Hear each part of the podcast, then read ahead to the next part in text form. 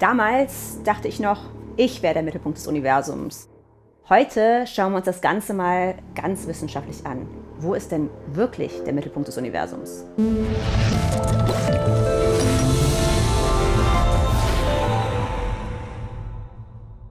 So wie ich früher denken fast alle Kinder, dass sie der Mittelpunkt des Universums sind.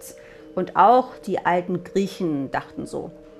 Im geozentrischen Weltbild war die Erde der Mittelpunkt von allem. Später mit den technischen Möglichkeiten zur Himmelsbeobachtung wurde dann klar, die Erde ist nicht im Mittelpunkt. Und auch die Sonne ist nicht im Mittelpunkt des Universums. Inzwischen wissen wir, die Erde ist nur ein Planet von vielen. Die Sonne ist nur ein Stern von vielen. Und auch unsere Galaxie, die Milchstraße, ist nur eine von vielen in einem riesengroßen, expandierenden Universum. Wenn weder die Erde noch die Sonne im Mittelpunkt des Universums stehen, wo ist dann der Mittelpunkt? Und gibt es überhaupt einen Mittelpunkt? Um diese Frage zu beantworten, müssen wir erstmal definieren, was wir eigentlich mit dem Mittelpunkt des Universums meinen. Meinen wir vielleicht den Ursprungsort des Big Bang, den Masseschwerpunkt oder das geometrische Zentrum? Fangen wir an mit dem Ursprungsort des Urknalls.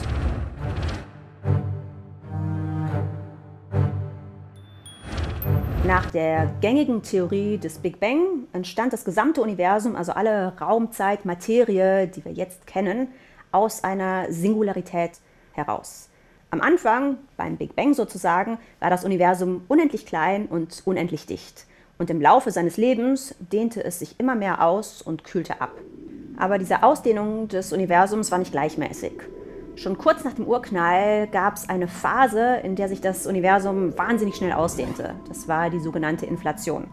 Damals dehnte sich das Universum von ungefähr der Größe eines Protons bis auf die Größe eines Apfels aus. Und am Ende dieser Phase war das Universum erst 10 hoch minus 30 Sekunden alt.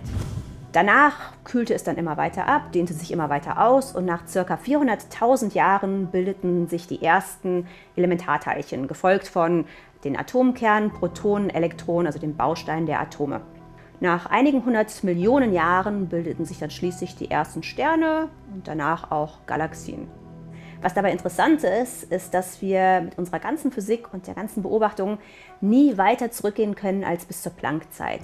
Die Planckzeit war 10 hoch minus 43 Sekunden nach dem Urknall. Also vor dieser Zeit bricht unsere gesamte Physik zusammen und wir können gar nichts sagen. Was vor dem Urknall war?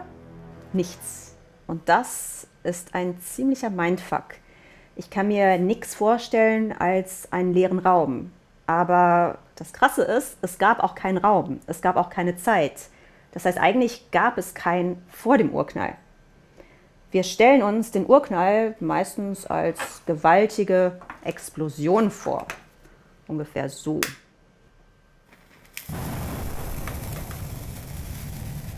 Also es gab eigentlich kein vor dem Urknall, weil es vor dem Urknall auch keine Zeit gab. Bei dieser Wunderkerze ist es jetzt aber so, dass die Funken in einen bereits bestehenden Raum hinein explodieren oder expandieren. Und genau das ist beim Urknall eben nicht der Fall. Beim Urknall gab es ja keinen bestehenden Raum, in den unser Universum hinein expandieren konnte, sondern die Raumzeit selber ist expandiert. Schauen wir uns mal die nächste logische Möglichkeit an, den Masseschwerpunkt.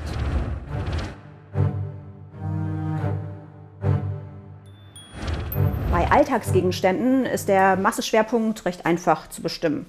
Bei diesem Tablett zum Beispiel sind die Gläser jetzt relativ gleichmäßig verteilt. Das heißt, der Masseschwerpunkt ist irgendwo in der Mitte. Aber wenn ich jetzt die Gläser ein bisschen verschiebe, dann merke ich schon, der Masseschwerpunkt hat sich definitiv zur Seite hin verschoben. Auf das Universum bezogen kann man sich jetzt jedes Glas als Galaxie oder auch als Cluster von Galaxien vorstellen. Und da stimmt auch die Analogie vom Masseschwerpunkt. Da ist es so, dass innerhalb eines Clusters von Galaxien die Schwerkraft wirkt. Das heißt, im Zentrum dieses Clusters ist auch der Masseschwerpunkt. Allerdings ist es so, dass Supercluster von Galaxien die größten Strukturen im Universum sind, wo Gravitation noch eine Rolle spielt. Wenn man jetzt wirklich weit hinauszoomt, bis in die größten Strukturen des Universums, dann sieht man, dass die Gravitation nicht mehr wirkt auf diesen riesigen Skalen. und dass das Universum aus ja, Strukturen besteht, die keinen Masseschwerpunkt mehr haben.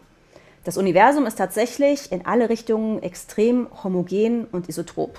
Das heißt, es sieht für alle Beobachter und in alle Richtungen ungefähr gleich aus. Das wissen wir aus Beobachtungen der kosmischen Hintergrundstrahlung.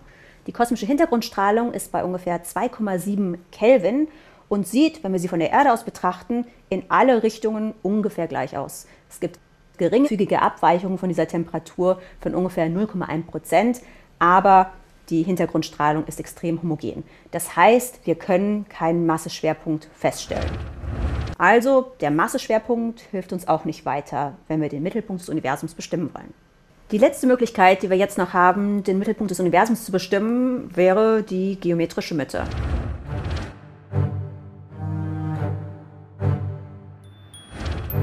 Klar, ich habe jetzt einen Raum, das Universum, der expandiert. Da muss es ja irgendwo ein geometrisches Zentrum geben.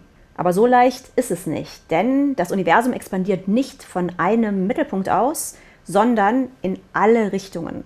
Das heißt, alle Teile des Universums, ob das jetzt Galaxien, Galaxiencluster sind, die bewegen sich von allen anderen Teilen des Universums immer weiter weg.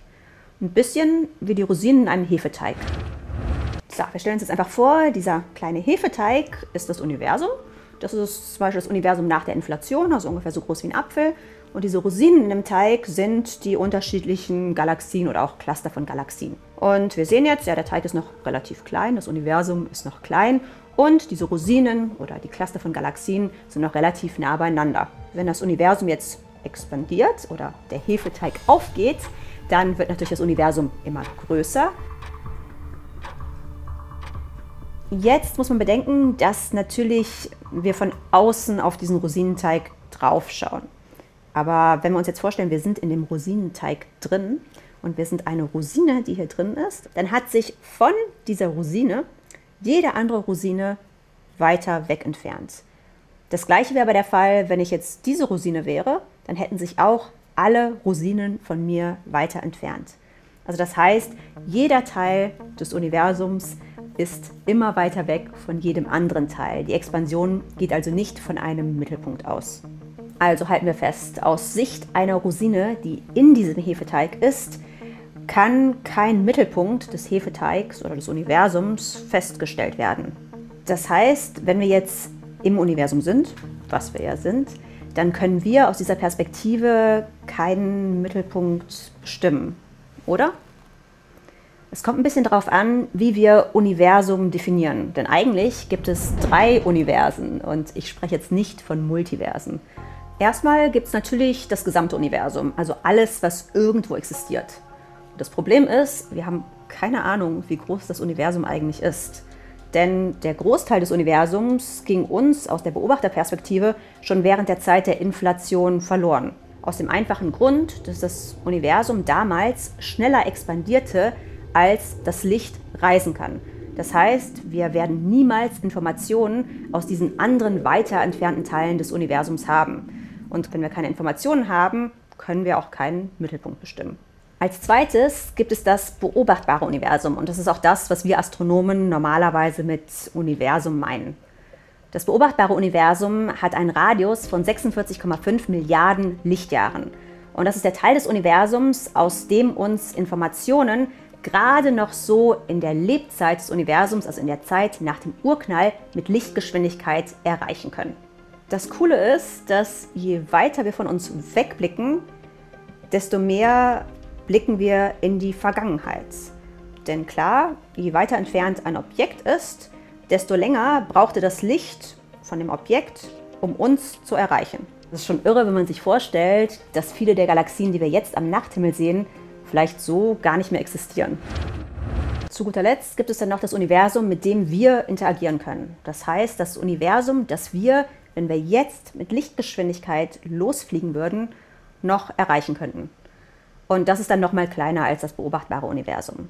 Weil klar, wenn wir jetzt losfliegen, brauchen wir natürlich eine gewisse Zeit, um an einem bestimmten Punkt anzukommen. Und bis wir da sind, hat sich die Galaxie, die wir eigentlich erreichen wollten, schon mal noch weiter entfernt. Das heißt, der Radius, dieses interagierbaren Universums ist noch mal kleiner als der des beobachtbaren Universums. Wenn man sich das alles so vorstellt, ist es ein ganz schöner Mindblow. Wir werden tatsächlich die Gegenwart dieser weit entfernten Galaxien niemals beobachten können, weil sie aufgrund der Expansion aus dem beobachtbaren Universum verschwunden sind. Und es ist so, dass das Universum natürlich immer weiter expandiert. Und auch das beobachtbare Universum wird immer größer, weil das Licht ja dann mehr Zeit hatte, in der Zukunft zu uns zu gelangen. Aber anteilig am gesamten Universum wird der Teil, den wir beobachten können oder mit dem wir interagieren können, immer kleiner. Und das heißt, die weit entfernten Galaxien werden in Zukunft von unserem Tellerrand verschwinden. Das Ganze wird noch dadurch verstärkt, dass die Expansion des Universums immer weiter beschleunigt.